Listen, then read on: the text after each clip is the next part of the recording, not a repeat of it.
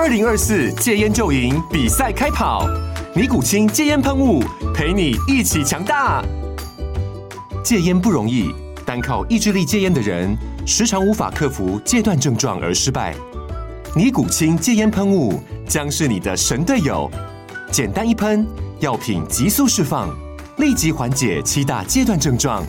不限场合提高戒烟成功率。除了尼古清神队友，你还可以寻求专业医疗人员协助，一起迈向戒烟成功之路。尼古清戒烟喷雾，用科学方法戒烟，请咨询全台各大药局及戒烟门诊。本广告由尼古清戒烟喷雾、卫部药书字第零二七八三五号提供。嘉安嘉护股份有限公司，台北市中山区民生东路三段二号十楼，北市卫药广字第一一三零三零一九零号。尼古清戒烟喷雾，相伴每个新开始。某方面来讲，我们在寻求专业协助的时候，是不是也会变成我们依赖口耳相传的推荐？这个虽然成功率最高，但是它其实从科学的角度上面来讲，一点都不科学。对，可靠性是最低的。对，因为其实我有跟病人讲过，因为其实病人跟你讲了一样的话，嗯，但我说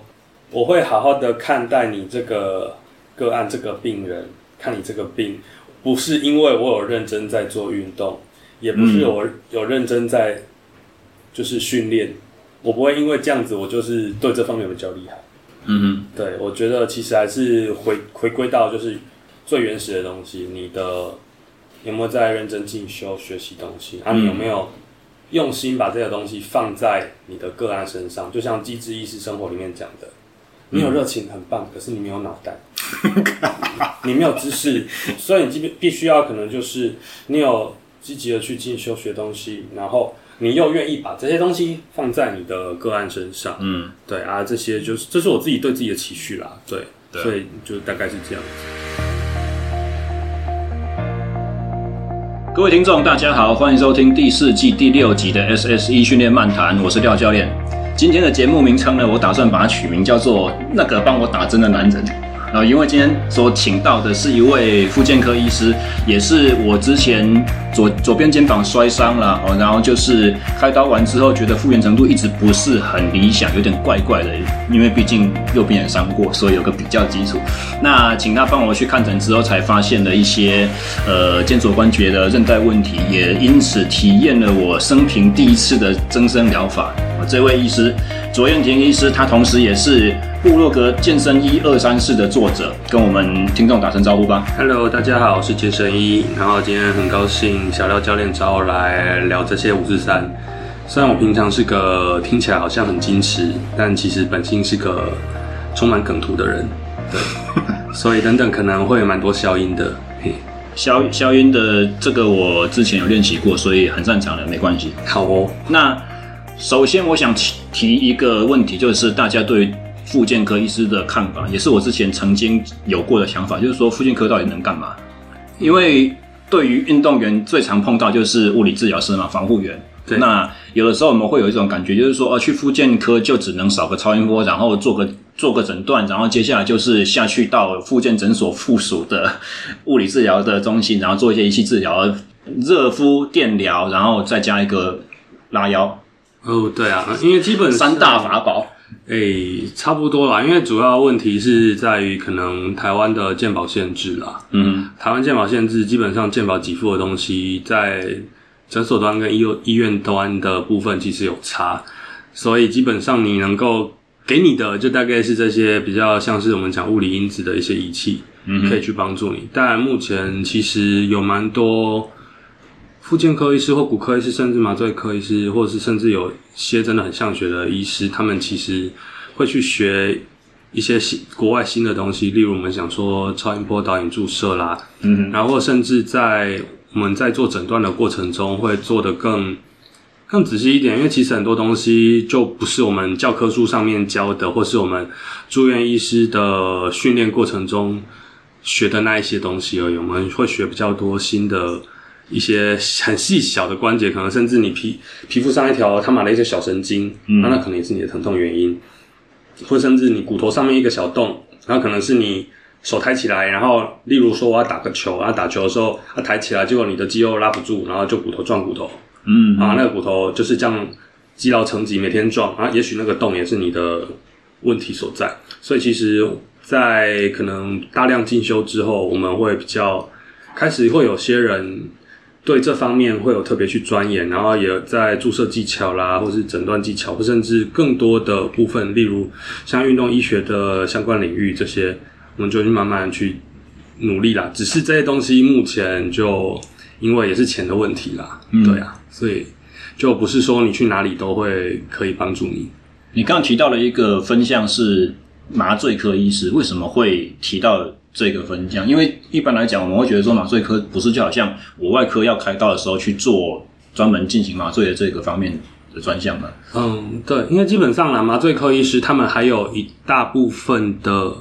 应该说一部分的医师，他们专做疼痛控制。哦，OK，所以疼痛控制，像有时候好，例如你膝盖，我举例一个老人家，膝盖已经退化，退化性关节炎，但他就又没有说他要打一些增生治疗，或者说他。就已经严重到就是对我就痛，那我就痛了怎么办？嗯、我能针对周边的一些神经，我把它全部阻断掉。对，然后或甚至你可能一些其他的像腰痛啊，这是对一般大众。但如果像一些我们讲的癌症的病人，癌症末期的病人，然后你全身他妈的四处都在痛，嗯，什么肠子痛，然后甚至吃到什么肺，啊肺附近那边也痛得要死，嗯哼，对，他们可能就需要用一些比较。积极的进去做一些神经节的阻断，嗯，对，啊，这个其实有蛮，就蛮蛮多厉害的前辈，他们专门在做这些东西。那跟运动相关的这种连接在哪边？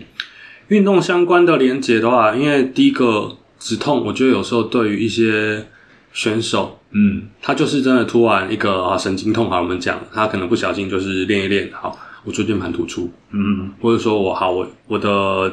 脊椎的神经发出来的时候，神经根被夹到了，被压迫到了。嗯，那现在就是我脚就痛到爆炸，或者手就痛到爆炸，或者脚就麻，手就麻，或是你的本体感觉就是很不好。嗯，那这个时候有时候我们可能超音波导引注射下去，或甚至像麻醉科他们可能是用那个 X 光导引这种东西去帮你把一些神经做一些阻断啊，或是做一些其他的治疗，也许可以帮助你。所谓的 X 光导引的意思是说，它很像超音波，它是一个。即时性的东西嘛，低剂量的，嗯、然后去做高解析的。对，就是我们用 X 光下来定位。像我，哎、欸，这个上个月中就是去花莲慈济，我们去用大体解剖的的老师们，然后让我们做一个 X 光导引。我们可能就是每个人要穿铅衣，就是大概你身上连续两天就给他穿个五公斤的东西。OK，所以难怪你说你你穿铅衣穿两天。所以在这种情况之下，病患就是。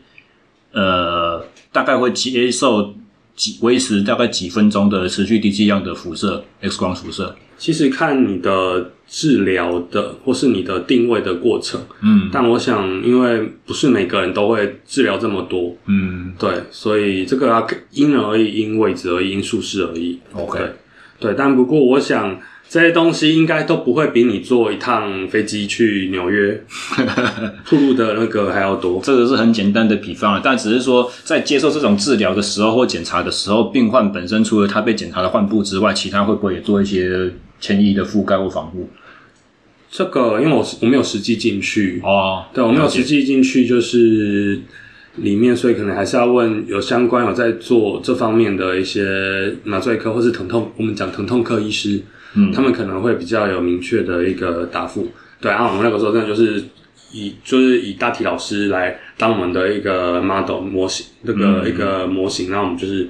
我们就是穿着铅衣，然后就是这样做做一个训练学习这样子。那像这样子一个高端的技术的学习，还不是直接可以用在自己的职业上面，不是可以拿来获利？这种做法应该在业界不会很多见吧？其实因为医院其实。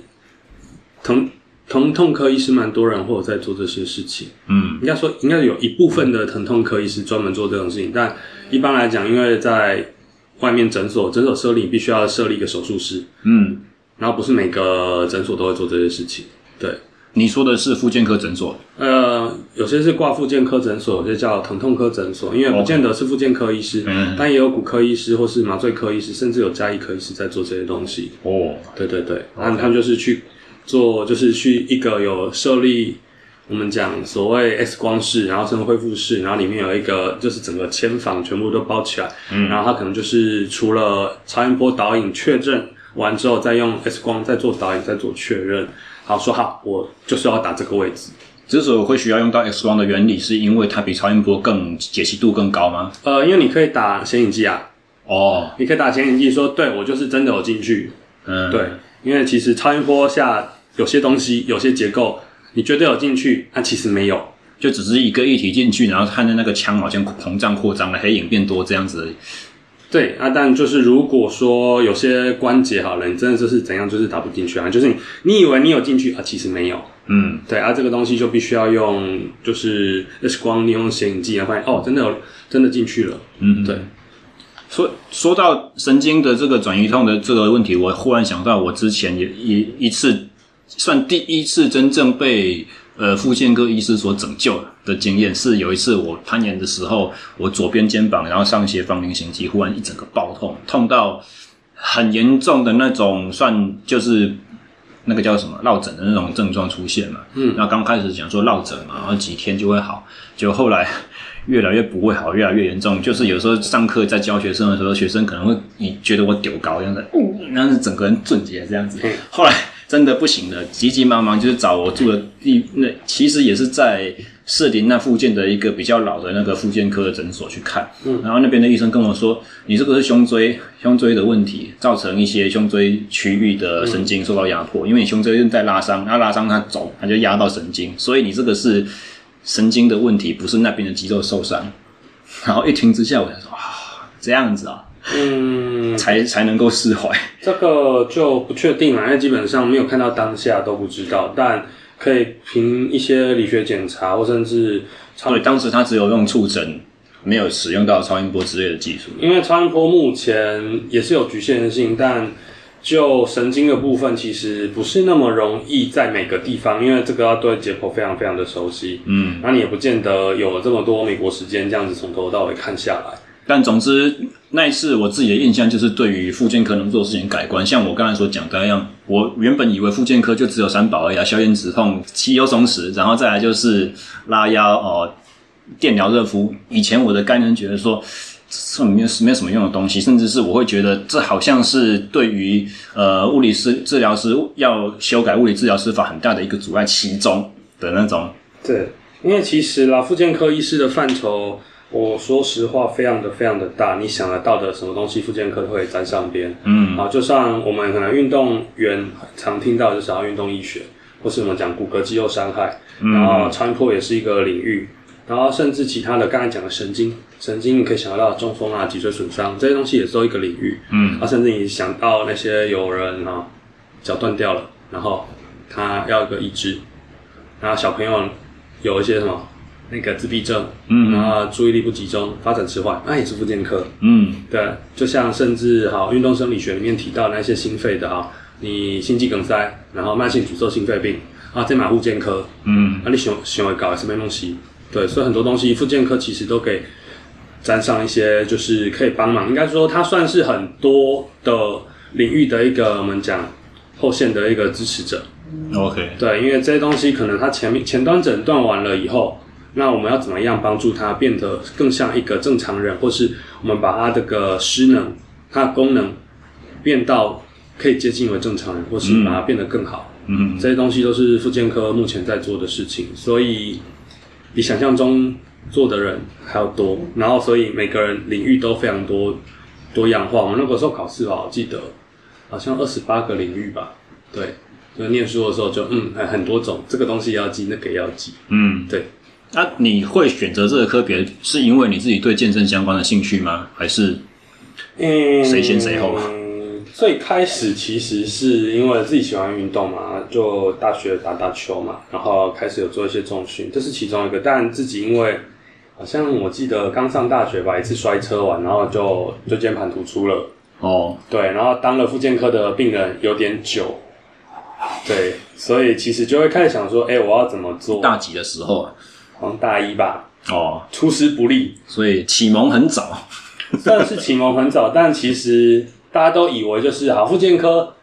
刚开始我对复健科印象就是好运动医学相关的东西，骨骼肌肉伤害的东西。哦，没有，就进去发现，我操，什么东西都可以。嗯，对。所以这个就回到了我的下一个问题，就是说有时候我们就是运动啊，就是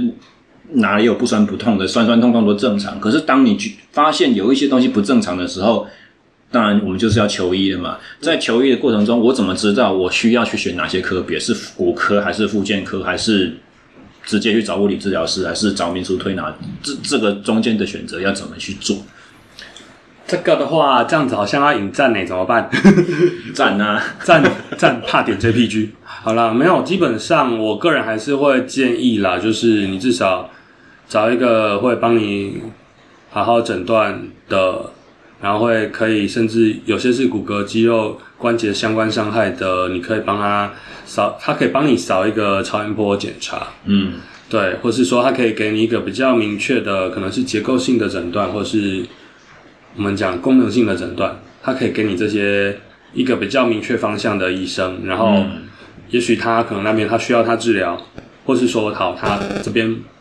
他你不是结构的问题，你可能是功能性的问题，然后可能我就会。像我就会转接给物理治疗师，嗯，请他好好的把他的功能调整回来。那在我们自己有问题的人当下，我们有没有办法去做一个第一步的自己的判断？譬如说，我我讲的不是说好像自己想要给自己诊断一样，不是。我的意思是说，有没有可能，譬如说，我知道自己是急性的，那我可能就先不要找复健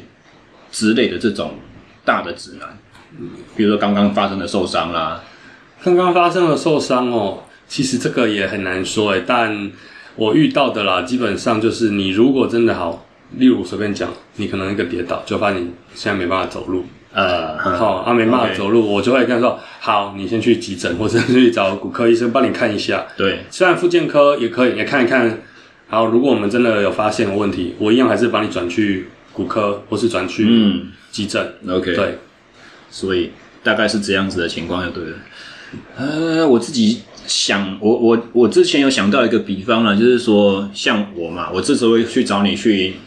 处理我的肩膀，其实有一点像是怎么样？也我自己坐坐在教练的眼领这个角色，我会觉得说啊，我就是专业，所以大家应该要对专业有基础的认识。可是实际上，当我们在寻求别的专业的协助的时候，通常我们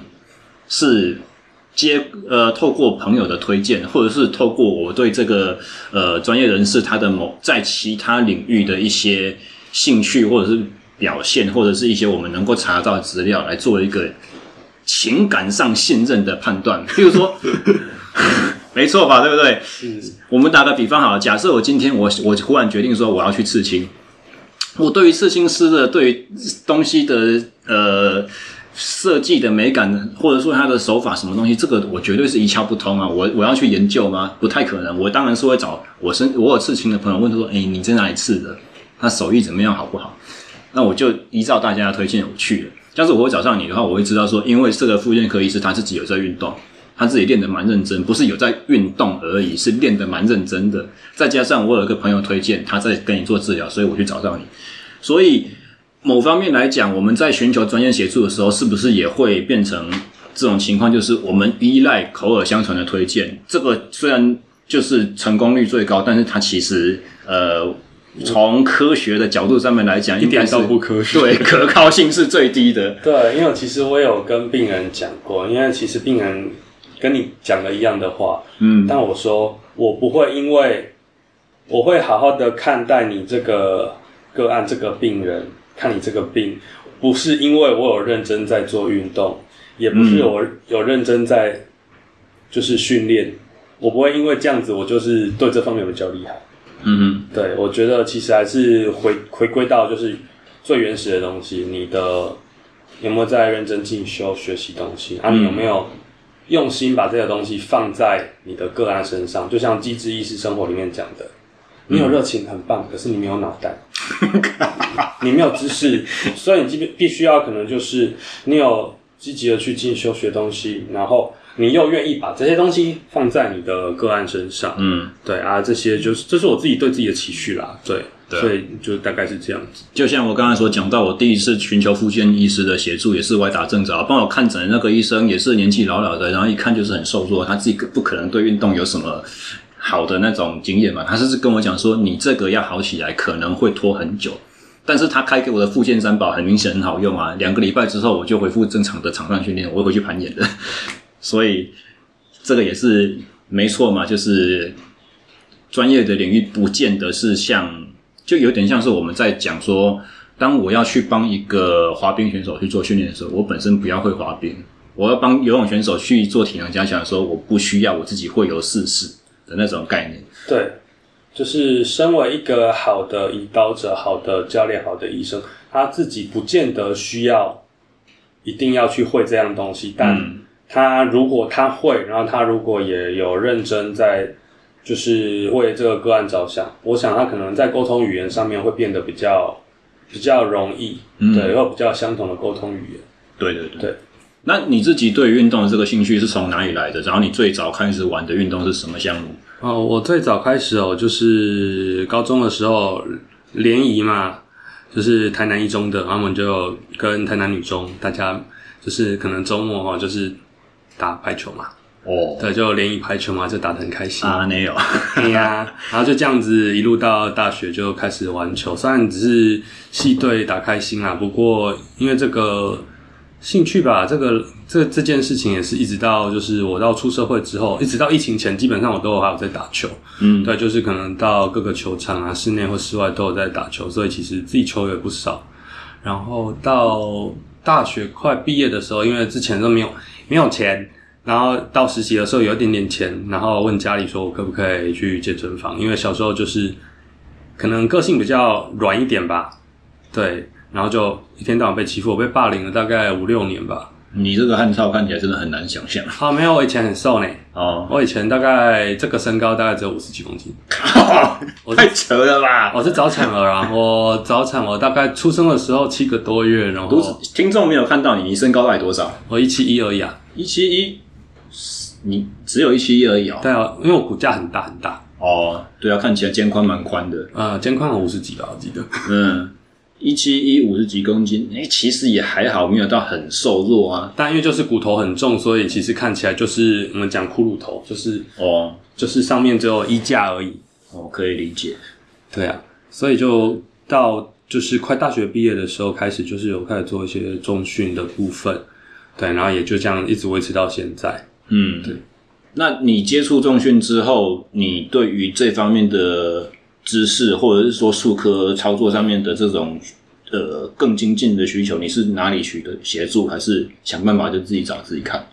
嗯，其实刚开始都会想要自己找自己看，然后就会发现干根本就是没有办法，就是你只能看别人，也没有办法看自己。嗯，对，就是当你要处理自己的时候，通常都很困难。嗯，对，所以其实因为。就因为这件事情，其实认识了很多很多的教练，然后教练其实也都有去进修，嗯，然后也认识了很多治疗师，然后我们跟他就是一些讨论，然后看一看，哎，啊，有时候刚好就是大家互相训练嘛，我甚至因为其实最开始有跟我一起练的是一个青少年国手的小朋友，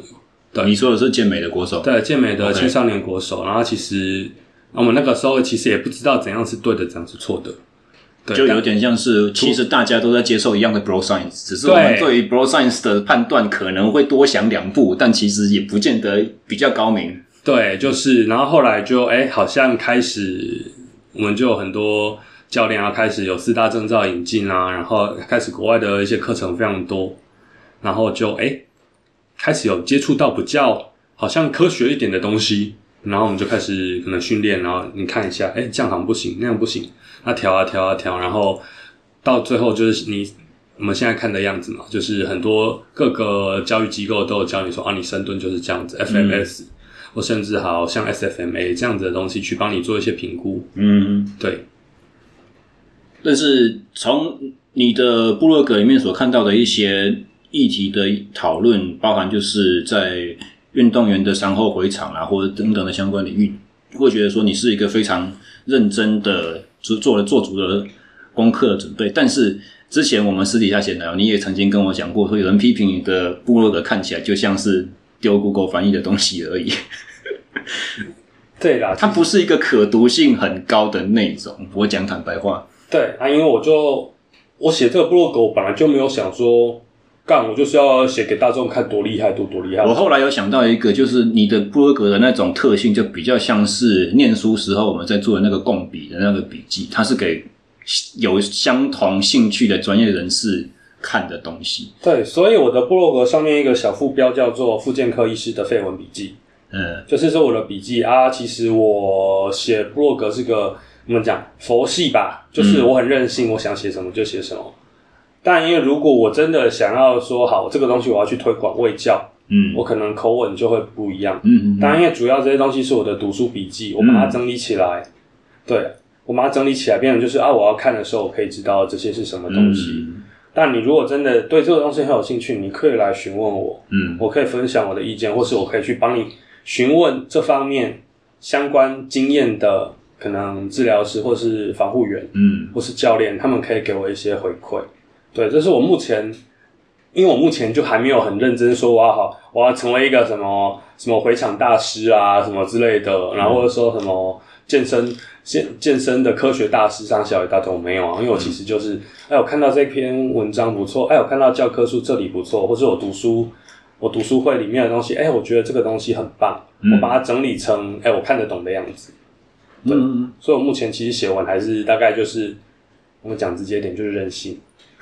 你说佛系，但是其实光以写文章的频率和产量，你算是蛮高产的。所以就是单纯因为自己的兴趣和觉得自己需要这些东西，所以你才会写的这么频繁，然后整理的这么认真，是这样吗？呃，可以这样说吧。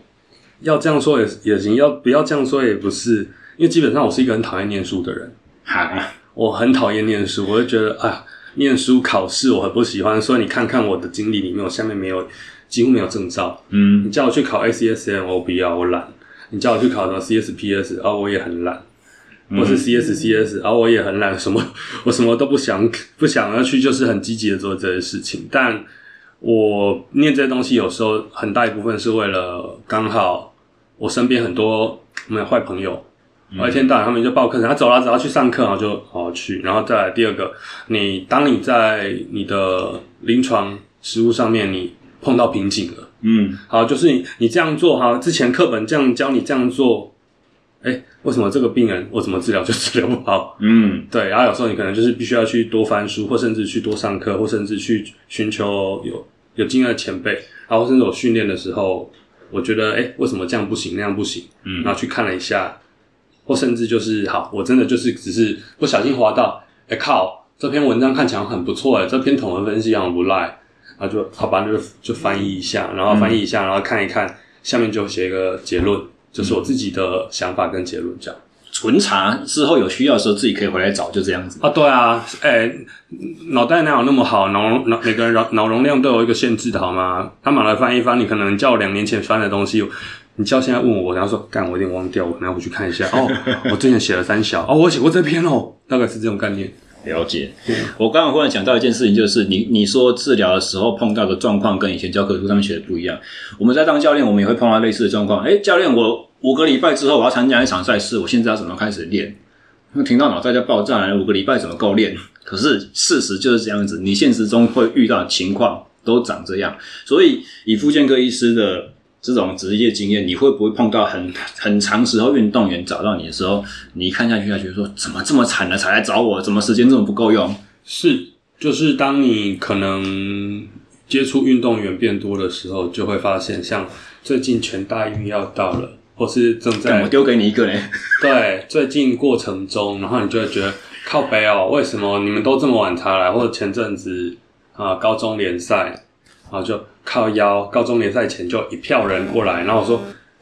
我每次都跟教练跟老师讲说，你们不要这么晚才带过来呀，我也很为难呐，然后能够帮忙的我就尽量帮忙啦，对啊，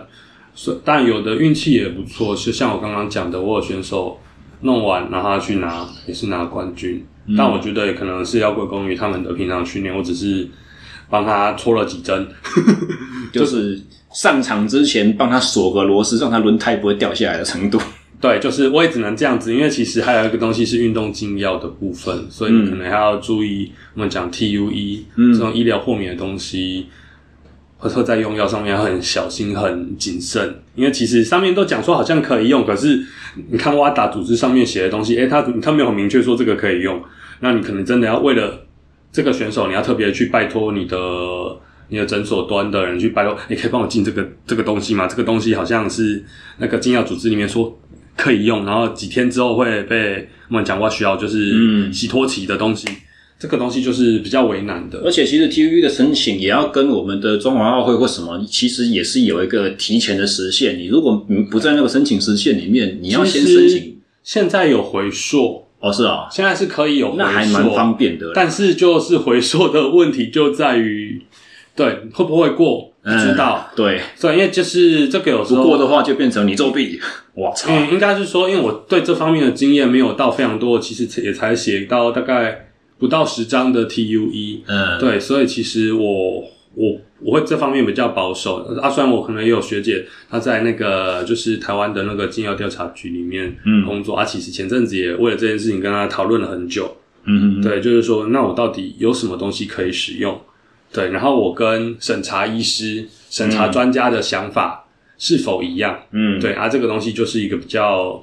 我们讲灰色地带，所以基本上我还是以比较保守的方式，除非真的好，有人可以跟我担保说，我这样子做不会伤害到选手的。嗯、我们讲他的那个成绩，嗯，就是我帮他好了，他可以，他真的好，运气很好，我帮他治疗好了，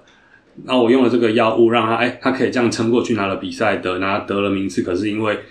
那个审查的委员说：“我觉得你不可以用这个药，你不需要用这个药。”嗯，那我这样是不是反而害了这个选手？对对，所以其实这件事情是我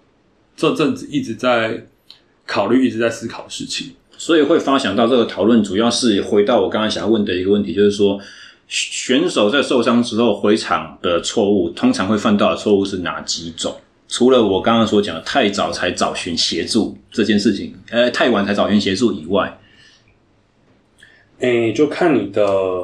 看你是伤的多严重，然后，嗯，对，然后再来回场的问题，我觉得我目前遇到的就是，好，第一个，他把自己想的太天真，嗯，对，就是我很强，我很 OK 的，哦，这样就可以上场了，嗯，但其实没有，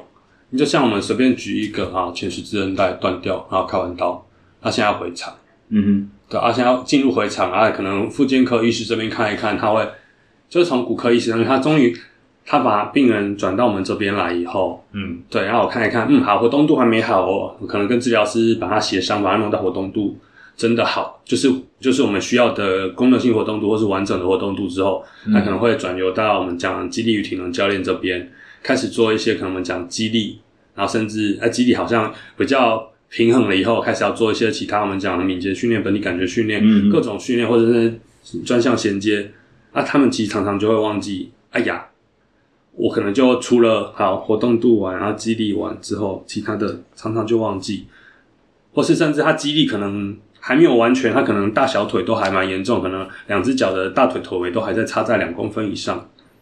然后他就说：“哦，我现在就是要去跑步，要干嘛之类的。”他发现自己动起来好像没有之前那么痛了。对，像跟我受伤之前的感觉有一点接近了。对，就是跳过几个步骤。对，就是不痛了，就一切都完美。啊，没有，其实，呃，对。那说到这个的话，你有没有碰过，就是经常是使用一些，嗯，譬如说，呃，放松啦，或者说等等之类的疼痛处理的方式，让他觉得好像自己的疼痛被减缓，那有一个错误的感觉，就变成说不痛，所以我的问题一定改善了。就持续正规的训练。你是说平常的时候吗？还是是大伤之后？嗯，平常时候，大伤之大伤之后吧。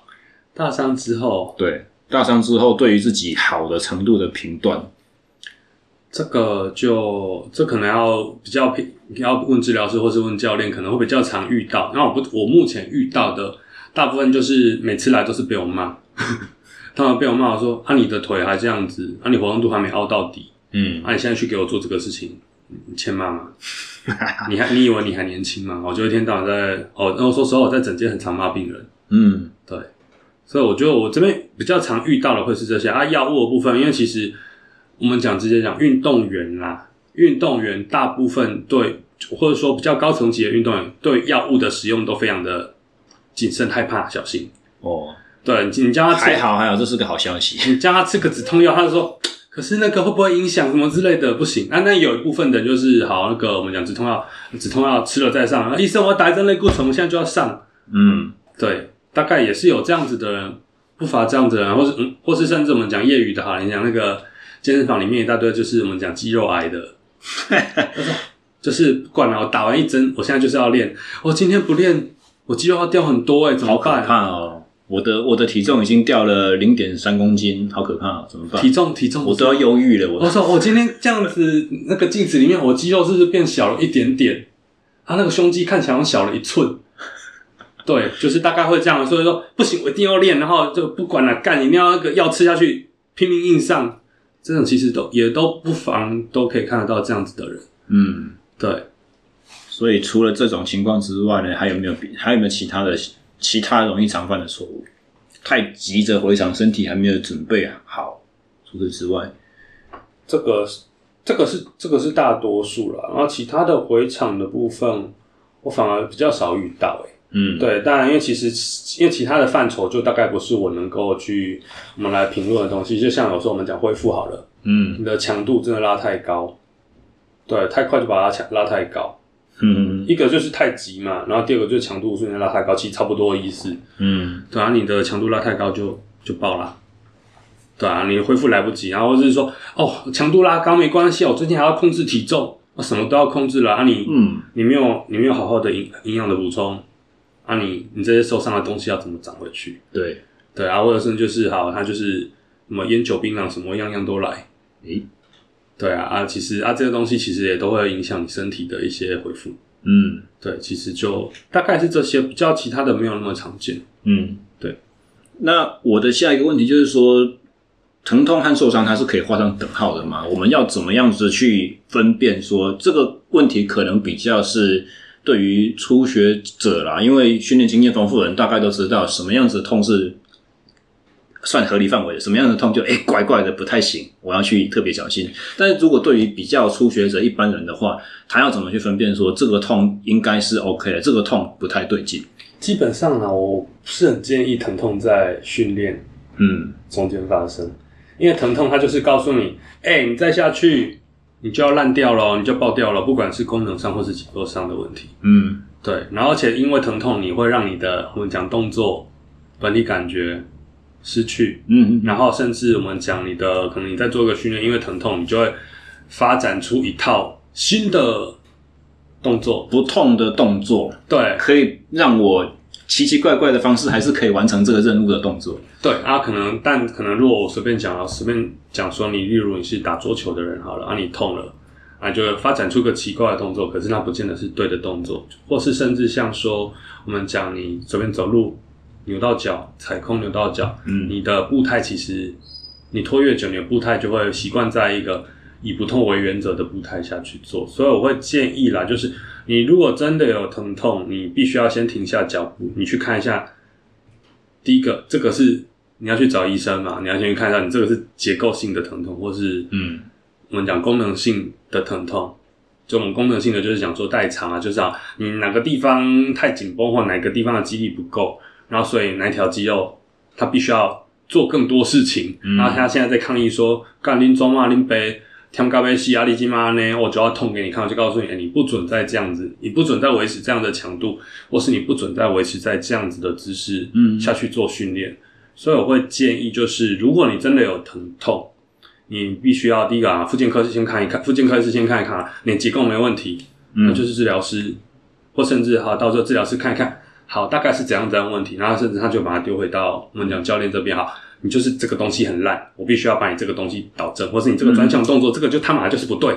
或甚至好，这个大家都讲说这个是好的，可是你的身体结构、你的身体的比例长短，或是你甚至你的发力的方式，刚好就不是适合你的条件，不适合大家认为是标准动作的这个这。技术特征对啊，说不定可能就是好，你就手长过膝，你是刘备，你的手就是特别长。啊，结果说你要跟我说我要做个什么窄卧卧推，嗯，对，那、啊、也许你看我们的宽卧卧推对你来说刚好是刚刚好，嗯，那些东西都是可以需要调整的。但就是我觉得要先分辨出，就是你的疼痛是真受伤还是假受伤，也是一个或是我们讲我们讲炎症性酸痛这个东西，其实你自己要去分辨出来了。这是不是有一点好像回复到你刚刚所讲的是，到底是功能性的问题还是结构性的问题，对不对？呃，一部分是，然后再第二个就是我们讲那个炎症性酸痛。嗯，延滞性酸痛通常就是你在隔天或隔两天才会发生的。这个、这个我们作为教练，我们经常会问的就是说，哎，你到底是酸还是痛？搞清楚。哎，如果是酸的话，也许是可以接受。然后像你讲的，就是隔。当下没有问题，隔天出现一点点，隔第二天更惨，然后三四天之后还不会好的这种情况，嗯，对，我们就会把它说哦，你是延迟性酸痛，这个算是呃合理正常的啊。拖太久的话，可能有点不太对劲，我们稍微关心一点点，对的这种程度。那如果把讨论的范畴拉回来说是结构性、功能性，以这两个分野来讲，你觉得哪一个比较好处理？其实我觉得。如果纯结构性，对复健科医师来说是很好处理啦。哦，这样。对，但如果是纯功能性，复健科医师可能啊结构抓一抓没有，那可能就是以治疗师啊，可能我会简单评，可是因为基本上健保门诊我没有办法帮忙太多，我可能帮你抓个结构啊，可能半个小时，外面可能其他病人就开始在那边敲门，就说靠腰哦，你装嘛单家顾，你们是在聊天还是在干嘛？这样。对啊，浪费我的时间。对，然后说，然后里面的人说，我缴健保诶然后后面说，我也有缴健保呢。啊，对，他说啊，所以就会这样的状况。所以其实我会比较，我现在目前会做的事情，大部分就是我先把结构的东西先抓出来，然后再转交，就是我信任的治疗师去帮我把。如果说结构真的没问题，他请转转给他帮我把，就是功能上面的问题给调整抓出来。因为功能的问题通常啊，都就是我们讲那个，就是都很久了，嗯，可能。有些有些治疗师，或是你会听到有些人说：“哦哦，你这个肩膀痛啊，可能是你那个十几年前那个脚踝扭到，然后这样一路带长带了十年带出来的东西。”嗯，一算蛮蛮常听到的，对对啊，就是类似这种东西啊。你花了十年把它变成这样子啊，你把它弄回去，其实你脑内记忆可能要花很多时间去把它调回来。对，然后、嗯啊、这个就很看就是就是个案自己的努力，还有就治疗师的功力。然后，但你就会听起来说，为什么那个每个治疗师讲出来的功能性诊断都不一样？一个跟我说这个是十年前的那个脚踝扭到，然后另外一个跟我说这是两年前的那个肩膀拉到。嗯，对，这些东西啊，但其实因为就是他就一路带上来嘛。那、你也许你可能这辈子就是不是只有一个受伤，嗯、你可能很多伤，或甚至你可能你工作的时候你就习惯就是都做这样子很好。例如哈，你每天都是往右边翻身，嗯，起床这件事情，这样翻了二十年。你你身体的那个旋转的抗旋转的那个能力一定会有变比较强。我我之前有一个学生是皮肤科医师，他也跟我讲说，因为我的电脑就是某个位置，而、啊、我面对病患的时候，我就是要侧身侧。对，永远都要转这个方向，所以你就变成一条麻花卷往，例如像我是往右边的麻花卷，因为我的我的个案，我的病人永远都在我的右边，那我都会每次讲，哎哎哎，怎样怎样怎样，啊，或是甚至就是我这样身体转过来，然后然后就下半，所以我现在很刻意就会把自己再往左转转回来。就可能就是啊，身体往右转了，可是我就是左转过来打电脑。上厕所的时候拿卫生纸要往左边转这样子。啊，对啊，或是甚至有些人可能哈开车，他就是都用右手去拿东西，去后座拿东西，那结果我蛮常看到就是右边的肩膀爆掉的。嗯，对，因为就是他说啊，他每次都去那边拿东西，然后右手然后就炸了。很奇怪，这个听起来都是很 low level 的那种，基本上你不会认为它是强度，可是它就会累积成。问题或甚至是伤害，对，就你脑袋里面会告诉你啊，就是你习惯这个动作，对，啊，这个其实都是一些小东西，但有时候可能会在我们讲功能性的诊断或是功能性的问题会常见到的事情，嗯，对，所以应该是在处理的大原则上面，就是把人的平衡拉回来，对，啊，这个东西就是交给治疗师好好的去。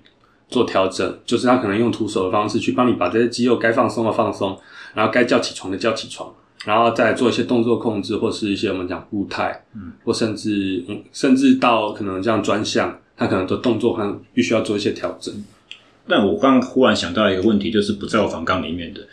平衡，都是所谓的平衡，都是以正常健康人为前提。你有没有碰过那种像是譬如说参加帕运、残障运动的这种选手？他身体就是少人家一条腿，少人家一只手，他没有所谓的一般人的平衡可言。那这种情况之下，对于他们的一些慢性的伤痛，要用什么样子的策略去面对？这个的话，其实这个就已经不是我的擅长部分了。但这你有碰过吗？实际接触过？实际目前还没有，但我想这方面的东西可能要专专门交给可能有些专门在做帕奥的一些复健科医师，嗯，或甚至我们讲那个辅具，嗯，辅具相关的或是义肢相关的复健科医师，他们其实专长就是这些，或甚至我们讲装具师，嗯，有有有些治疗师他专门做这些方面的装具，嗯，那他们在。对于这些步态，因为其实我们复健科训练里面有一关就是辅具跟义肢，嗯，然后他就告诉你这个东西要可能要往外面几几公分几 mm，然后那个要几度，那个长短啊大概多少，你重心要摆在多少，然后他就会他可能会有各种不同的代偿模式，嗯，对，然后跟他的我们讲截肢的位置啦，或者他义肢的类型都有各种各种的不同，嗯，对，啊，这个东西可能是以他们，我觉得他们来讲这方面可能会是比较。比较实际的，因为对对我来说，我能够做的目前还是就是以我们讲，就是正常正常的人为主，嗯，就是这方面我们讲有截肢，或甚至我们讲，诶、欸，那什么那个脊髓损伤的病人，嗯，其实这个他们也有他们各种的各种的不同问题，或甚至中风好了，中风有时候他就一半边都不行，嗯，对他们来说，其实如果他们真的要去做一些运动。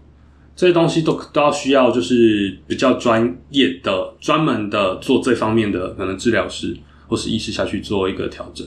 就像我们以前复健科在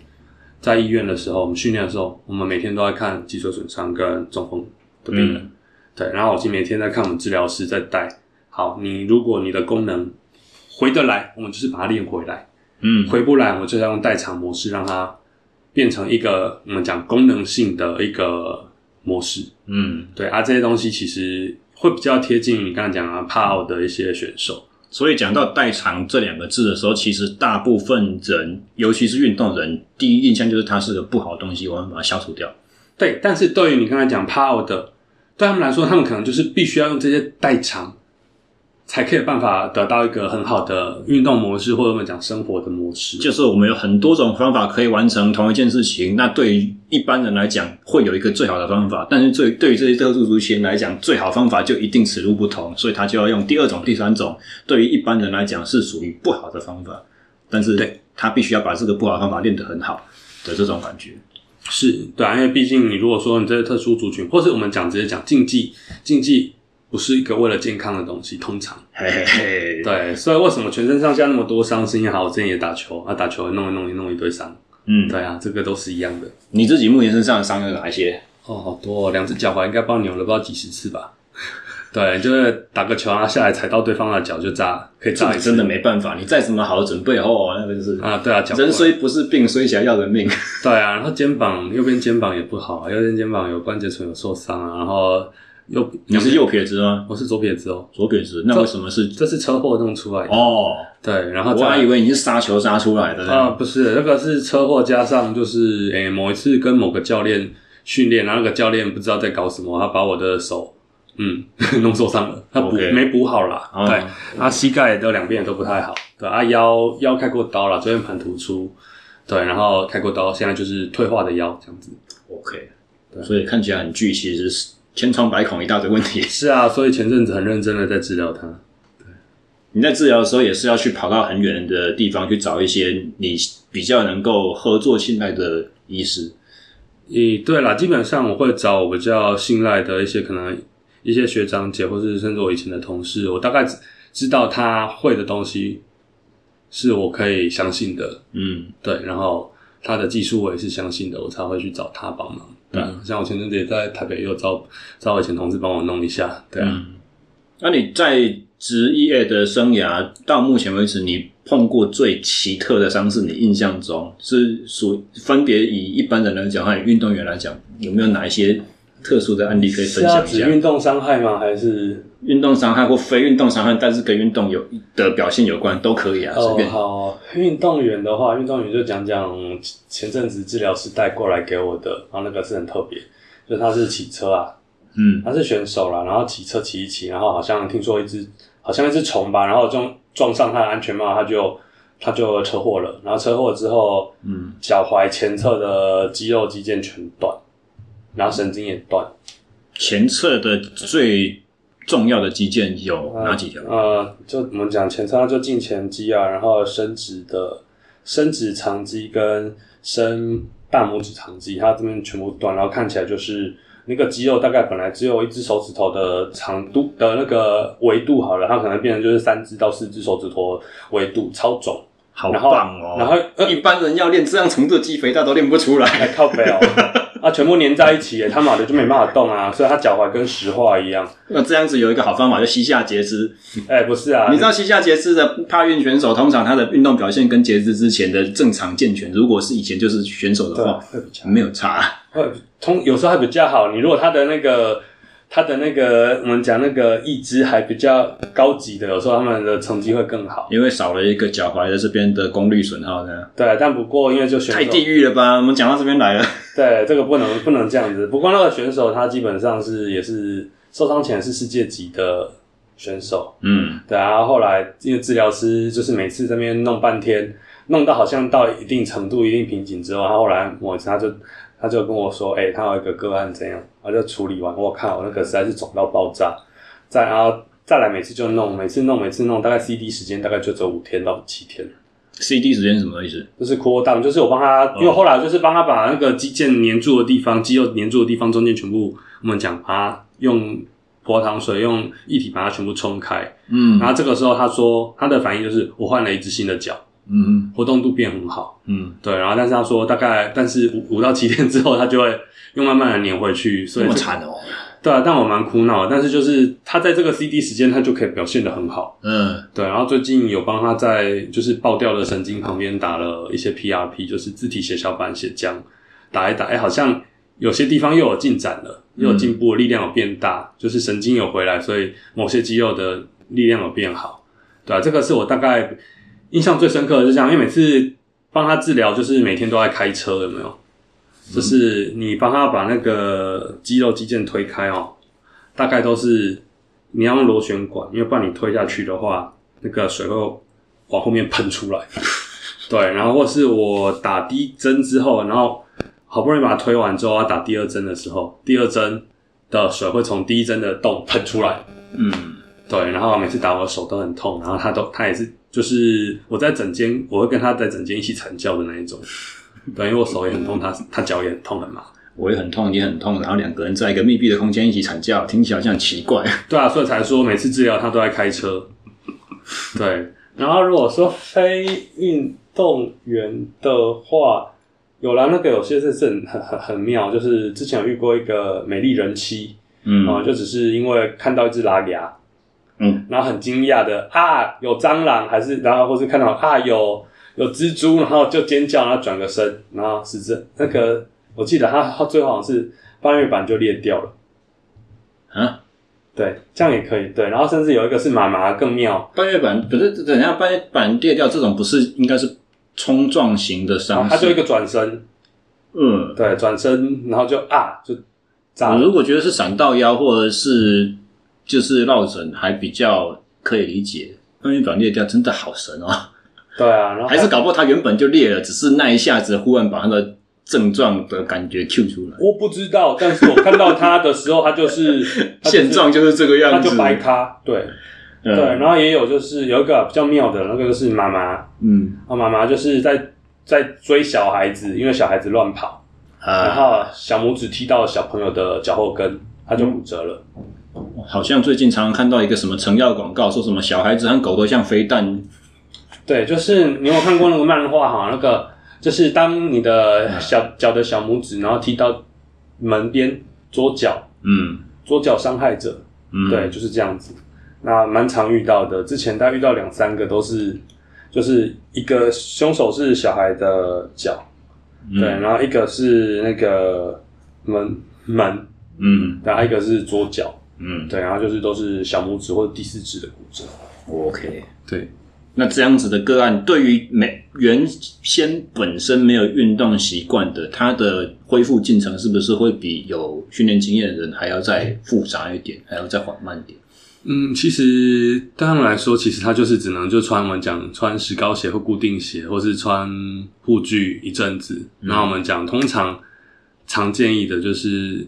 常见的可能就是 maybe 大概两三个月，你要乖乖的这样子，嗯，然后让骨头愈合，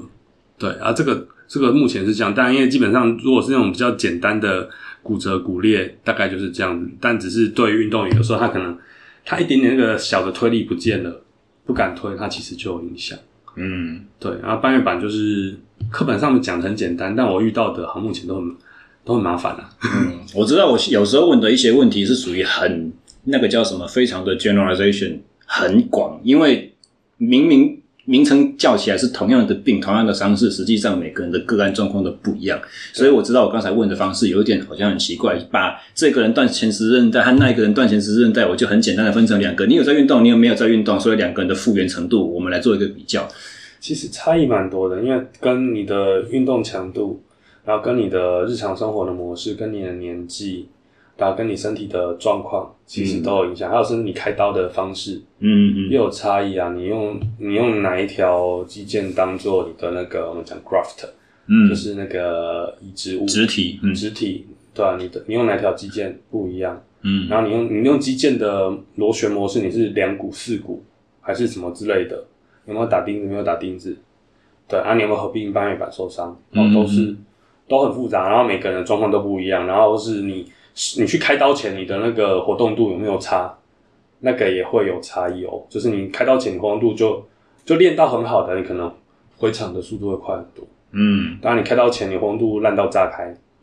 也会有差。那对于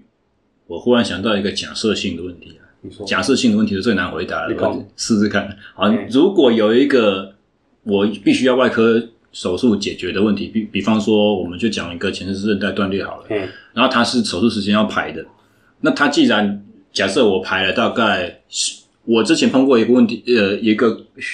案例就是学生嘛，他想要暑假的时候才开刀，他受伤距离暑假还有两个月，在这两个月之内，他有没有需要去兼做一些什么样子的训练，以促进他到时候开刀开完马上就可以快速。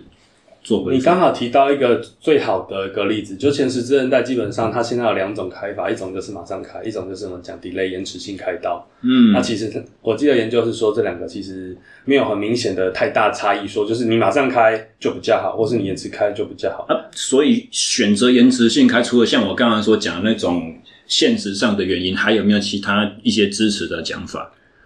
支持 delay 才开的？因为其实就他说，就是愈后没有愈后，不是来自于这个开刀时间，而是他愈后是我们讲愈后就是你术后的那个恢复的程度，不是来自于你开刀在什么时间，嗯，而是你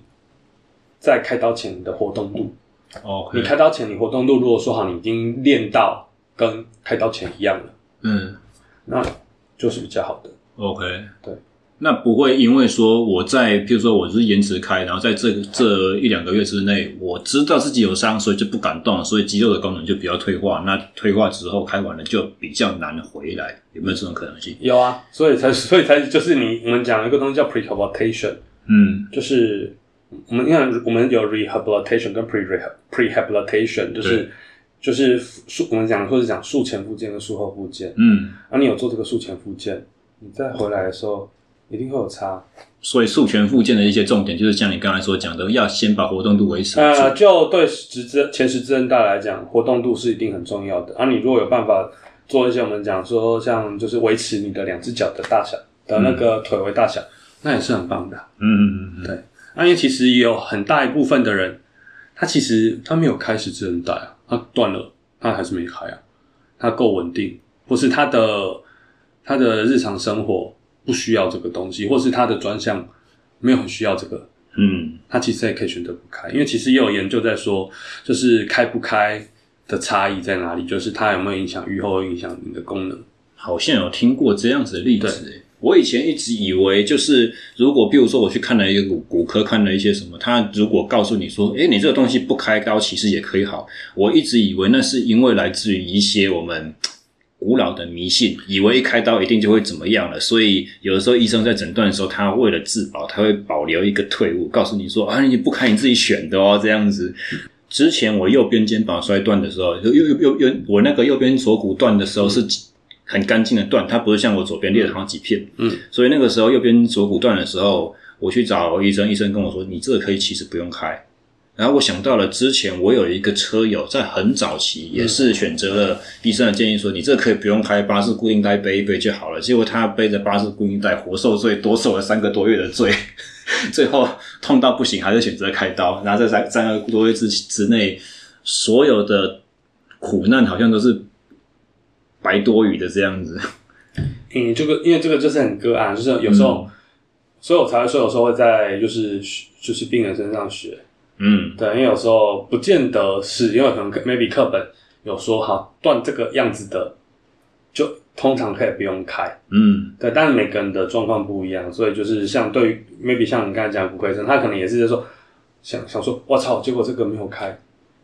他他可能也会检讨说，哎，这个没有开，为什么他痛到最后还是去开了？嗯，他可能要检他自己可能也在检讨说。他是不是跟一般我们课本上面写的说这个不用开？嗯，他一定有些东西跟差异。对，他那些差异可能没有注意到，也许吧。就对，我不知道他的想法是什么，但对我来说，如果说我就会去检讨说，哎，哎，为什么这个到最后还是要做这件事？他是不是还合并了什么什么什么事情，或是他的他的训练，或是他的日常生活上面需要什么什么事情，所以他必须要去开这件事情。嗯。那像我当时，我就直接决定，我的肩膀一定要开刀，而且开刀完马上就很积极的自己去做一些运动，是因为我对于摩托车比赛我算蛮迷的，然后我很常知道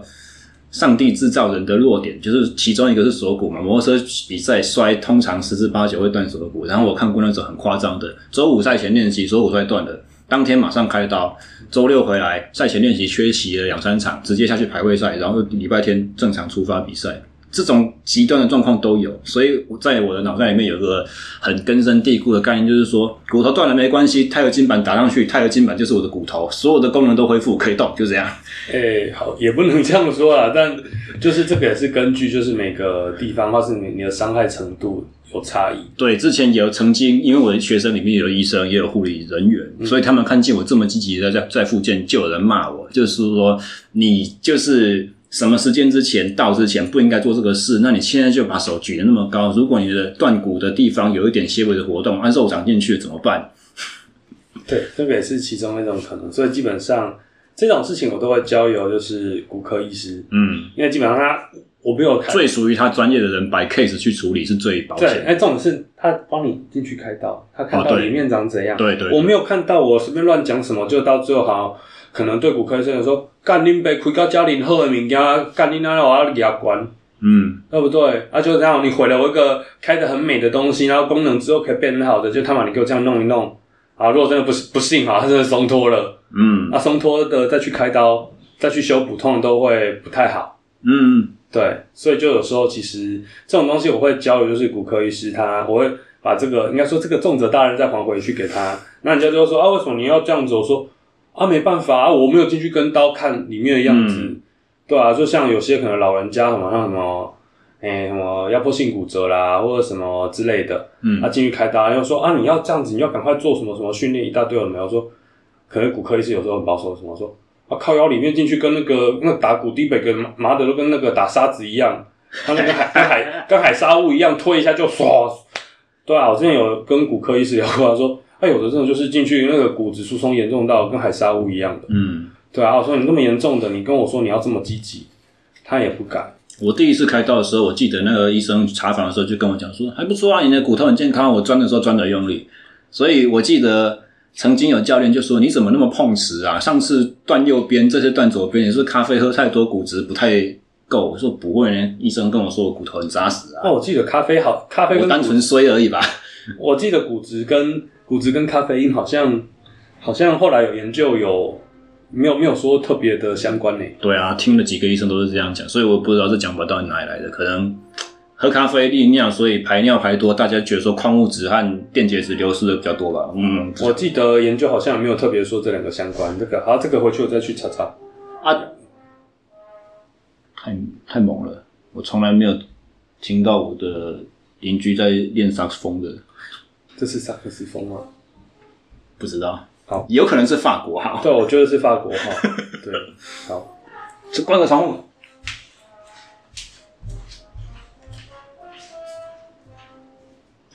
这个应该是法国号。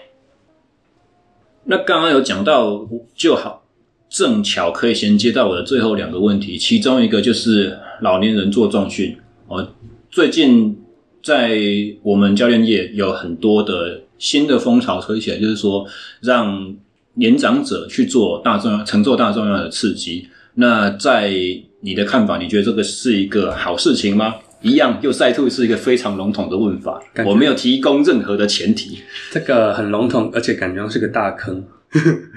好啦，基本上对我来说，因为其实台湾人的台湾的老人家基本上都不是那么健康。嗯，你要遇到一个很健康的老人家，大概很少见，很少见，很少见。嗯，通常都是他身上是吧？我有高血压，我有糖尿病，然后他可能说哦，我那个心血管也不太好，然后那个可能烟枪说，哎呦，那个肺脏也不好。嗯，然后说啊，我身体还好，都很健康，没有在吃药啦，没有在吃药。啊，没有在吃药。啊，那你平常吃什么？哦，就那个血糖药。嗯。然后那个血糖要吃几颗啊？哦，没有吃药啦。啊，对哦，我在打胰岛素。嗯。对，所以基本上这些老人家，通常你要能遇上一个真的很健康的不多。然后我们讲就讲美国那个 ACSM 这本书，它其实有特别讲运动处方嘛。嗯。啊，这些东西里面蛮多都会说，好，你这个病不能做这些，你这个病不能做那些。所以其实那个教练不就很衰？老人家如果可能很想运动，或者是譬如说现在母亲节快到了，女儿买了十堂歌送给妈妈，结果来教练看这个不能做，那个不能做啊，你瞪一个啊。所以基本上你在做运动训练的时候，你要非常的注意，就是你很多事情都要小心。嗯，就像我随便举个例好了，这个老人家他有高血压，而且高血压还蛮严重的。嗯，那你真的可以做蛮大重量的吗？嗯嗯嗯，好像其实也不行哦。嗯，对啊，高血压这么常见，每个人可能不小心这边路上这边就一个，那边就一个。哦，我我会觉得，如果这群老人家他可以耐受，我觉得你要讲大重量训练，嗯，OK，但是应该是说对他现在的状况来讲，他对他来说这个是个中强度。如果讲就刚才高血压好了，嗯，对他来说这个是个中强度训练，就是他做重训是好事，因为其实对于就是肌肉，对于骨骼。的适应这些东西其实是很棒的，但特别对于有心血管疾病的人来讲，你不能让他做到必须闭气才能死力的那种程度。对啊，不止啊，甚至这个不止连重训啊，连有氧一样用，你运动强度也不能太高啊。嗯，那他真的心血管不好，他跑跑跑跑一跑，真的就是在你面前唰起来。嗯，对啊，啊，这个东西我觉得就是你必须要有足够的知识，去知道说你的个案什么事情可以做，什么事情不能做。嗯。然后把这些东西都避开之后，你去让他做一个好好的训练，嗯、得到阻力训练跟我们讲心肺训练这些东西的益处。嗯、对，所以这个东西我觉得要做很 OK，但是你必须要有认知，知道什么事情可以做，嗯，什么事情不能做。不是每个人都可以做高强度训练，不管是在心肺有氧这块，不管是在阻力训练这块。嗯我记得我之前碰到一个阿妈，也是跟我说她有骨质疏松症。那我给她的所谓的高强度训练呢，就是一个行程动作行程大概才三到五公分左右的硬举。我把一个板凳放在呃两腿中间，然后放了一颗十六公斤的壶铃。那颗十六公斤对她来讲是高强度。好，单手抓，微微蹲，四分之一蹲不到程度，站起来，放回来。站起来，放回来，十六公斤可以了，改二十四公斤。阿妈说啊，好可怕，怎么办？二十四公斤没关系，我们试试看。站起来，放回来，可以了。之后慢慢这个在这个形成的能力功能就改善，它就拥有了。接下来我们就可以把轻的动作重量回来，深一点增加。对啊，这个东西就是因为我们讲 CS CS，其实我记得有一句话印象很深刻。骨质密度的部分，它的骨质适应时间六个月。嗯，对，而且其实六个月不是那种瞬间，就是从什么从零跳到十那种那种那种就大范围的。它其实骨质适应会比较久，所以其实，在你的运动进程，你不能够太着急。嗯，对，就是你说啊，六个月为什么还是这样子？神经和肌力的适应起来之后，觉得说它应该可以再更进阶了。对，但骨头可能不见。催泪。对啊，就爆掉。然后，所以像还有就是，其实有些人很爱讲，就是我就是只靠我们讲骨质疏松，我只靠训练就可以把它练得很好。嗯，对，那是其中一个。但是如果遇到真的很严重的骨质疏松，哎，其实药物很重要。哎，嗯，药物可以在你可以在你前期的时候提供很大的帮助。嗯嗯，那你如果说很害怕说什么双磷酸盐这种东西会让你，就是你你会让你的骨质真的彻底的出状况，就是它就是真的就是它把你的骨骨质然后变成就是用酸磷酸盐再结合，然后变得比较硬比较脆。嗯，那你如果真的担心，我们现在很多什么像我们讲单株抗体。嗯，还有那个宝格丽，我记得它单株抗体，它一样停药，它会它会掉回去，可是它其实是一个单株抗体结合，所以基本上它可以。我我其实前阵子才跟一个教练分享，你如果那样用啊，你的你的你的他是家人有状况，我说那、嗯啊、你的家人，你可以问你的医生，你的医生如果说他健保给付可以使用，他如果骨质松啊有健保给付可以使用，那就用啊，如果不行，或是你要自费使用也可以。那你先帮你把你的前期的骨密骨质密度拉上来，嗯，我们先用这个东西拉上来，提升你的训练安全性，嗯，就是容错率可以就是比较不容易降低你的受伤的风险，或者再再骨折的风险。然后等之后你真的觉得好，我觉得我练的差不多了，我慢慢停药嘛，嗯，慢慢停药，它慢慢它药物拉上来的骨密慢慢掉下来的时候，我有训练，还有你可能甚至饮食，你吃了什么维他命 D，你吃了钙片，嗯，或是你的其他东西拉上来的骨质密度。对啊，那这样子做一个比较好的衔接，你可以就是得到比较安全的训练。可能综合就是可以得到刚才我们的谈话，可以达到两个重点啊。其中一个就是说，其其实教练知道的运动刺激可以增进骨质密度或者改善骨骼的健康，这些知识通常都是以健康的个体所得到的。那他已经有这个病理性的状况，就代表说他不是我们经常习惯碰到的这一群人，所以在。训练的思维上和进度上就要更加的小心。对，而且这群人不见得只有骨质疏松哦。对，这个很重要。然后还有另外一个可能就是说，他的高强度不是你的高强度，所以我们不能用教练、健美选手、运动员的这种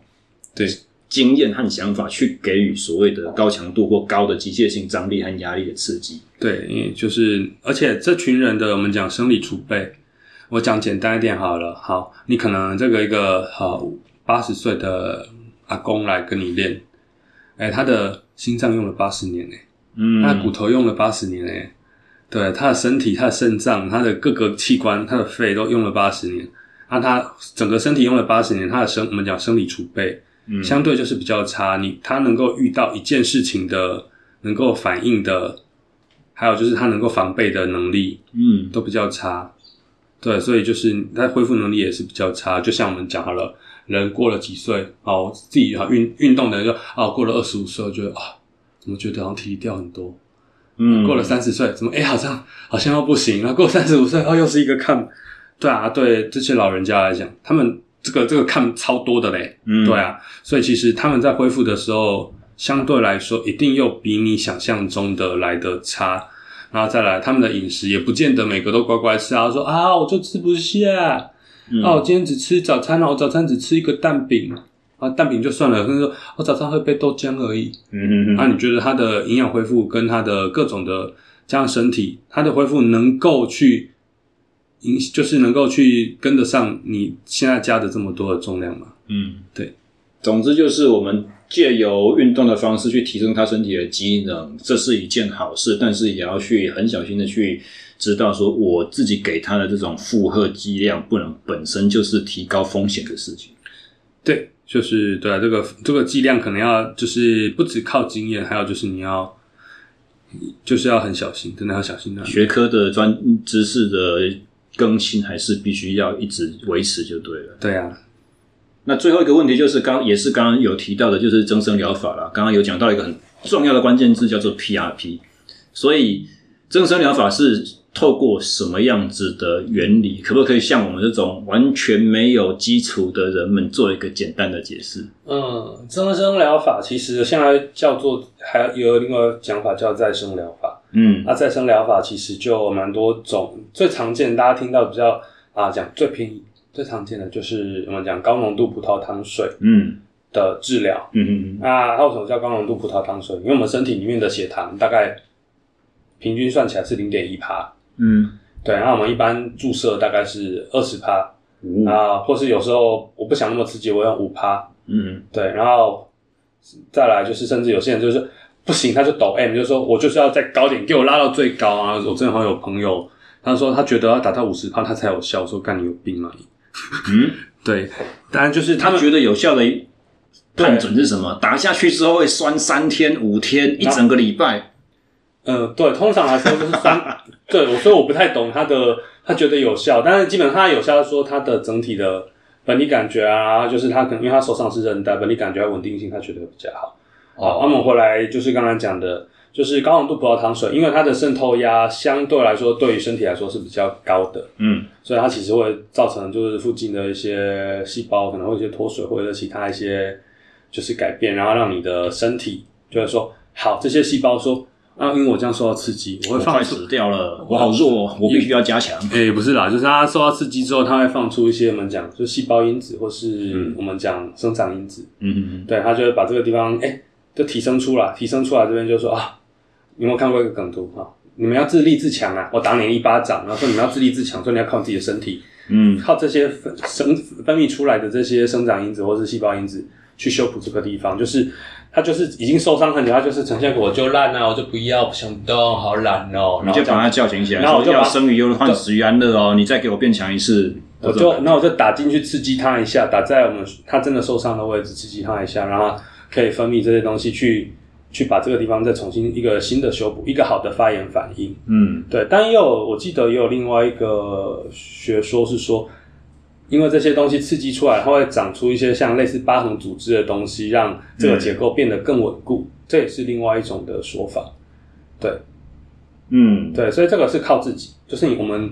戳下去，然后你要靠自己的身体的恢复能力。对，然后再来，如果说真的比较严重，像我看到比较严重的，就是说你这个要花钱的，花比较贵的钱，就是 PRP，我们讲自体高浓度的自体血小板血浆。刚好这两个我都有经验，花过比较贵的花过一次，然后比较便宜的花了第二次。对，然后打起来，它基本上就是我把你的血抽出来，然后血抽、嗯、抽出来的东西，我们就要离心，大量离心，啊，把一些我们讲生长因子里面给它离心，大量离心出来，嗯、然后就是我们讲。有没有看过梗图？我给你钱，你赶快做啊！嗯，对，我给你钱，所以我就是我把这些东西浓浓缩出来，它的它的浓度比较高，然后把它打进去你受伤的地方，那附近的组织，然后跟他说：“我给你钱，你赶快长。”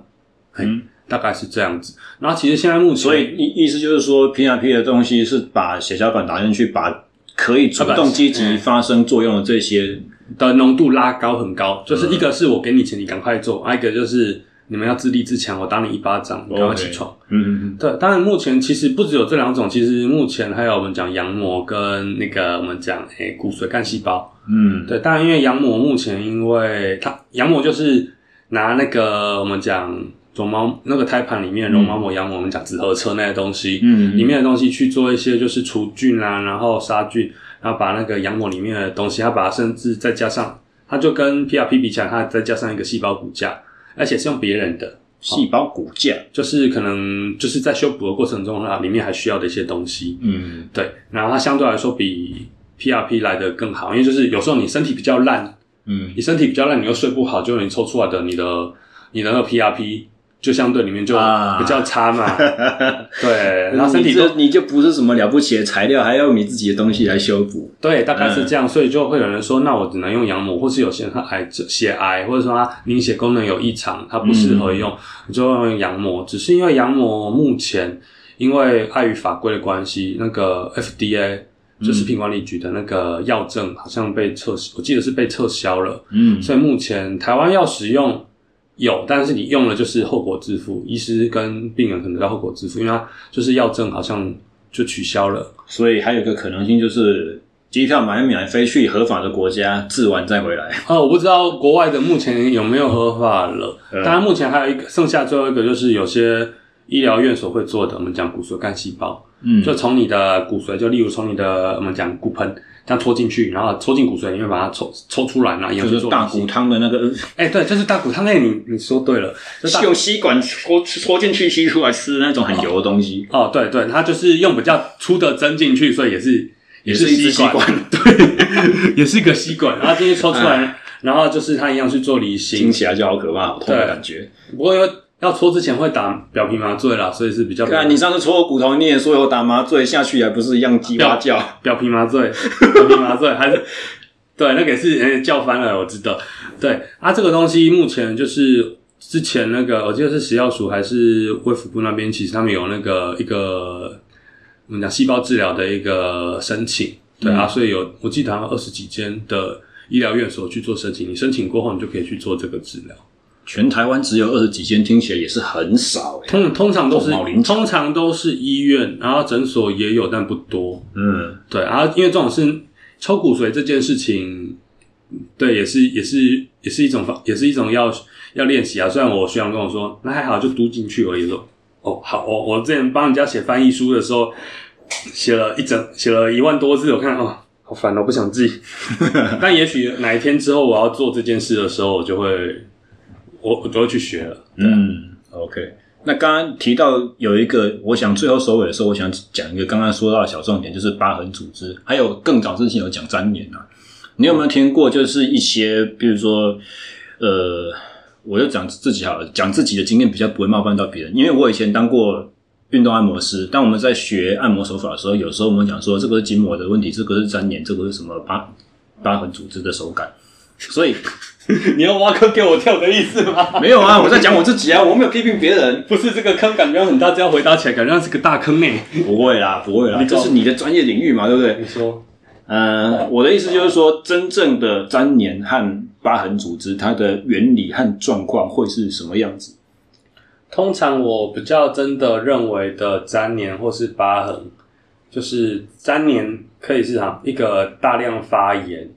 之后。或是，或者甚至像说你一个大量出血之后，大量发炎，嗯，造成的，或是惯性的一些受伤，像我们讲比较比较常见到五十肩粘连性关节炎，它就是你的关关节囊炎，对不起，粘连性关节囊炎，它就是一个你的关节囊一直反复的扭伤、扭伤、扭伤、扭伤发炎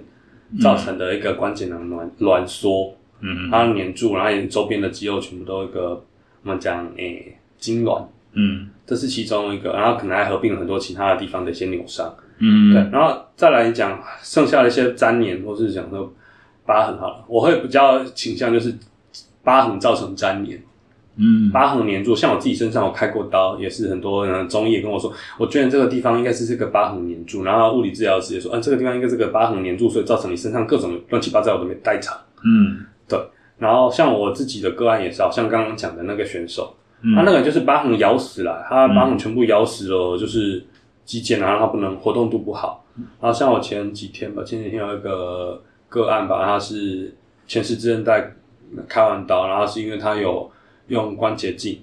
用关节镜，然后刚好他好死不死，他的关节镜的疤痕粘住了他的，就是开进去那个洞本身的疤疤痕。对，他刚好那个疤痕好死不死粘住了他的那个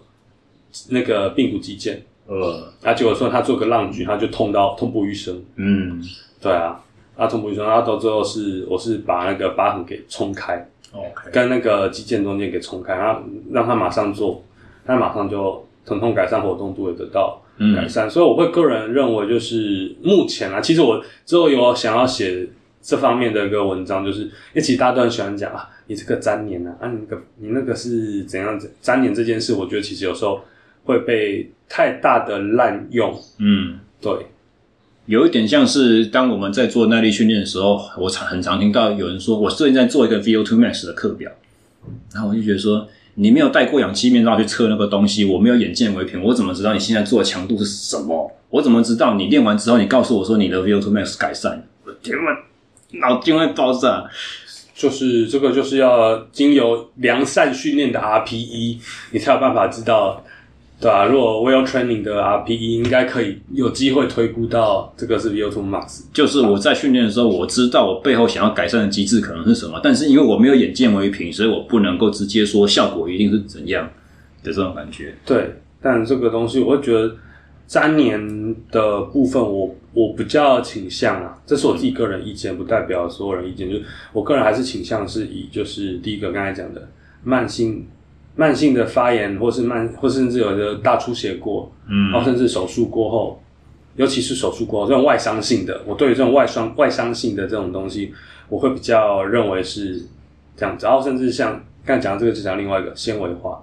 你这个肌肉纤维化，哦、嗯，这这句话应该也很常听到。呃，对，我对这个就更不熟了。那就很多的时候，你摸摸这个肌肉很硬，是纤维化了，有的没的。嗯，但是说实话，其实真的看到纤维化的不是很常见，就是真的超超音波下，你真的可以看到它真的纤维化了，那个不是很那个机制到底是什么意思？所谓的纤维化，它是我会比较倾向是，就是它一个慢性的撕裂伤一直长，肌肉撕裂伤没长好，嗯，长完然后终于长好了，长好了就是你的肌肉没有回来，所以变成像是一个疤痕在里面。肌纤维和肌纤维之间粘住了吗？还是肌纤维跟肌纤维里面的一个疤痕？嗯，就像我们随便举个例子好了，就像之前你讲我们讲李志凯嘛，他之前不是那个内收肌，我记得是内收肌有有某一次比某一次比赛前，他不是有一个撕裂伤，然后郭幸存之前不是股四头肌，嗯，也是一个就是百分之几断裂被杠压到的事情。对对对，我想他们的这些里面应该也都多少有些疤痕，嗯。肌肉里面的疤痕，因为就是他一个很严重的受伤之后，他必须要愈合嘛。嗯，那愈合一定会有疤痕。然后如果他真的天生神力，像他们这种又是奥运金牌、奥运银牌的这种，也许他真的天生神力，或是加上他其他的医师或治疗师，或是真的教练的训练跟治疗，让这些疤痕的影响降到最低，或真的很好，他们天生神力就是都没有都没有疤痕，真的完完全全就长回来，嗯、那也是一种。那你刚才有提到说有一个理论是说增生疗法。所协助长出来的东西，其实也是疤痕组织。那是因为那些疤痕组织的结构，让原本脆弱的地方变得比较稳固。对，有一个说，有一有一派的说法是这样，因为他说就是它刺激出来的，我们讲 collagen，就是那叫什么？诶，胶原蛋白。胶原蛋白的类型跟疤痕的胶原蛋白类型比较相似。呃，可是。胶原蛋白的生成不好，好像是我不晓得这样讲对不对？它是胶原母细胞爬行留下来的痕迹。那这些胶胶原蛋白的这个它那个叫什么分子，经过机械应力的影响，它会重新的去排列，排得比较好，长得比较属于我们想要它承受力量那个方向，这个就叫做好的组织。那排得乱七八糟，这个就叫做疤痕。但因为疤痕，我记得他们也有分，我记得是 type。我这个是 Type 二，一个 Type 三，还是 Type 一，忘掉，没有记，要回去查书。就是它基本上它有分型，那疤痕的分型跟一般我们的我们讲韧带或是肌腱里面的一些胶原的分型是不一样的。你的意思说，分子本身的结构就不是同一个东西，而不是单纯方向的问题。对，单纯方向的问题，单纯就是结构问题。那如果说那方向来说的话，所以我们才会说，哎、欸，为什么打完针，等你比较不胀痛之后，你要开始慢慢做一些正规的训练，从等。等长开始慢慢练练练练等长，然后再来一直慢慢把这些。我怎么好像没这么乖？我那个时候打完，忽然觉得说，哎、欸，刚受伤那个酸痛的感觉回来了，然后不酸了之后，我就开始我爱怎么练就怎么练了。那是你天生神力啊，好吧？对，就是你可以看，或是或者说我讲，或是比较严重的受伤，嗯，那你在做完这些治疗之后，等你那个胀痛感消失之后，开始做一些训练，它其实这些训练。就是，或是甚至讲我们讲肌腱训练，嗯，或是你的韧带训练，这些训练是为了让你这些受伤的组织，然后因为它开始要长东西嘛，嗯，它开始长东西，你用这些训练去让它的张力或方向性是比较我们讲所谓好的，嗯，好的方向，好的组织的方向。所以你刚才所描述的这个流程应该怎么样？是先以比较静态的，没有动作长。角度和长度的变换，先承受力量，然后再来才是这这个是什么样一个流程？对，一般来讲，不是在训练，不是都会有先就是要先从等，先从等长，再来变等张嘛，嗯，对，然后再什么就是开放练、闭锁练这些东西的一些有一些顺序。那这些东西基本上都是主要是看你的伤势啦，嗯，因为其实像我前阵子有一个选手啊，他跟我说啊，他三天后比比决赛，我说。我都傻眼了，然后所以我就是说，就是硬着头皮帮他打打看，他打完上去比，我也蛮压抑的。嗯，再说我才说运动员的身体跟别人不一样，但我会觉得就是你必须要配合，就是你在治疗完之后，看你严重程度，有些太严重，所以他他消肿完，他还是没有办法马上做这些事情。嗯，对，按就是让你这些东西可以先治疗完，然后我给你钱了，或是你自己自立自强了。好，嗯，我们现在开始要长了，开始长的时候，你必须要一个。良好的对的应力，嗯，让它变成说好，它是一个好的组织，嗯，对，要、啊、不然真的就到最后里面真的就变成长疤痕或者什么，还是长美好变成长长那个什么，就是有些是讲我们讲钙化了疤痕啊这些东西，嗯、这些都是不太好的啊。这个东西就会到最后影响你的，我们讲发力，或是我们讲感受，嗯，对，或是动作控制，都是。所以今天的节目聊到最后，就是所有的事情都应该要是白 case。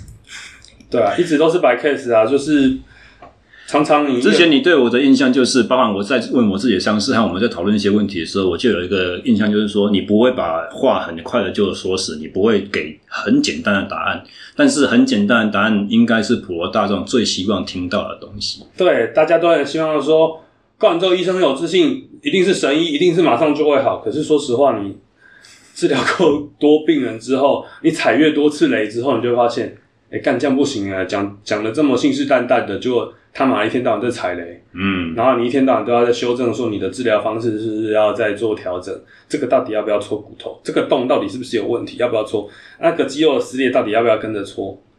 然后就是说，哎，这个这条这条韧带、这条肌腱以外，是不是还有什么其他的神经被夹到？还是说哪块肌肉裂开，造成他没有办法这样做？哦，这个东西你每一个。每一个个案，你每次都要在你做完检查之后，你都要去思考这件事情。然后，如果当你把这件事情讲得非常的斩钉截铁，啊，你这个不打 PRP 一定不会好啦。哦，有些是真的，我就会可能真的要这样讲，就是例例如裂的太严重的，嗯，对。但是就是说，你这个打完 PRP 一定会好啦，这种话我讲不出来。对，所以其实当医生有时候也是跟当教练很像，就是我必须要很有自信的去把我做完判，我综合各种因素。之后做完那个判断，直接应用上去。但是在应用的同时，也必须要自己知道说，其实还是很有可能会有不如预期的状况产生，以及十年之后的我回来看见现在的我在干的这些事情，可能一半是在胡搞。是的，没错，所以才要就是，嗯，钱包里面的钱钱一直在变成上课的样子。对啊，钱没有不见，变成课程跟技术的样子。好，那今天就很感谢那位帮我打针的卓医师来节目上面受访，然后分享了很多很复杂，听起来好像不是很简单，然后你听完之后觉得说我到底听了什么的这种，对，就是你会觉得啊，立功三小，我要来听简单的答案，结果我们一个半小时过去了，我还是听到一个 it depends，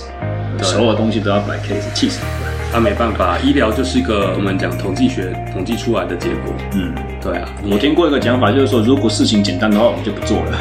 不是啊，你如果事情简单的话，还要需要医生干什么？对不对？对啊，那就你来当医生就好了。嗯，对，可以。那今天的节目就到这边，再次感谢卓医师健身一二三四部落格的作者来我们节目上面进行的分享。如果你觉得节目内容对你的朋友有帮助的话，帮呃欢迎帮我去把节目的连接推荐给他们。除此之外的话，就是按赞、留言、追踪和订阅。我们下周同一时间，希望啊下周再见，拜拜，拜拜。